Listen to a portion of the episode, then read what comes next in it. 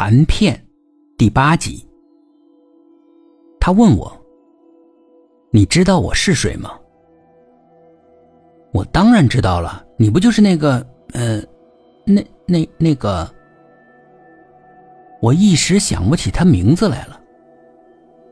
我就是你。我笑了，你开什么玩笑？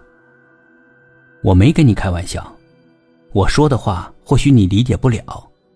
我是逆时空的你，我跟你在时空上是逆向的。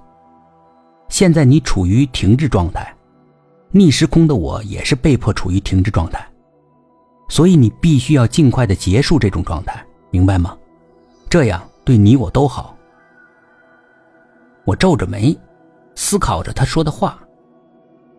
我是有一定科学知识的人，毕竟也是研究生毕业的。而且我对一些前沿的科技、物理、航天新闻也是很感兴趣的。他说他就是我。有一种假设，说世界上有物质，也有反物质。难道他的意思是他是反物质的我？可是不对呀，正反物质相遇的话会湮灭的。即使世界上存在一个反我，也不可能和我相遇吧？这个家伙到底找我是来干什么的？借钱？是不是想找我借钱？其他都是借口，借钱才是他根本的目的。我问他：“你来找我干什么呢？究竟是为了什么事儿？是不是想找我借钱？”我惊奇的发现，他模样又变了，变得苍老了。像一个六十几岁的老人，我心想：我眼镜是不是要配起来了？近视加重了。他说：“记住，以后的人生中，不要再有这样的停滞状态了。这样不仅对你自己不好，同时还会影响我。”而且会影响我的妻子、儿子，也就是你的妻子、儿子，明白了吗？我说什么妻子、儿子？我哪有什么妻子？我连女朋友都没有。我心想，就是因为被女朋友甩了，我才这么消沉的。而且那个时候，我对女人产生了畏惧，暗暗下决心。要信奉独身主义。我是逆时空的你，所以我是从你的老年活到婴儿，跟你正好相反，明白吗？什么意思？你是越活越年轻？开什么玩笑？你当我傻子吗？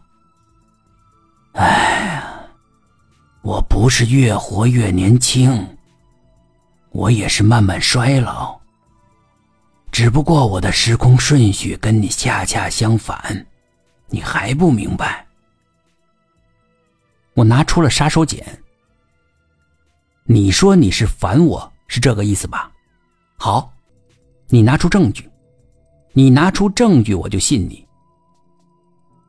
哎，你的第二个儿子叫某某某，到时候。验证了，你就知道我没骗你了。我笑了，哈哈的笑着。我第二个儿子，你骗谁呢？怎么可能？他说：“到时候你就知道了。”我该走了，记住，赶紧回国。然后他出去了。似乎是走了，但我并没有听见开房门的声音。难道他是从反门出去的？不久之后，澳洲当地的警察又找到我，说我属于非法滞留，必须要马上离开澳洲。回国后，我找了一份工作。再后来，过了好多年，我都没谈恋爱。在父母亲戚的威逼之下。我认识了一个女孩，第一次见到她，我就惊住了。她就是那个当初那个烦我让我签的文件上那个女孩，绝对是她，我不会认错的。我们结婚之后，果然生了两个儿子。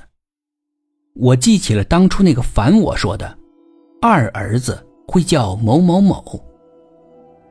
不禁我会心一笑，心里面暗暗合计：怎么可能？我的孩子还不是我取名，我偏不让他叫某某某。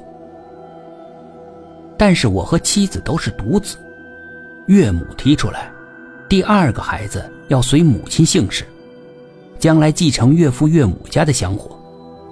我觉得也算是合理，也就答应了。而他们给孩子取名的时候，偏偏就叫某某某。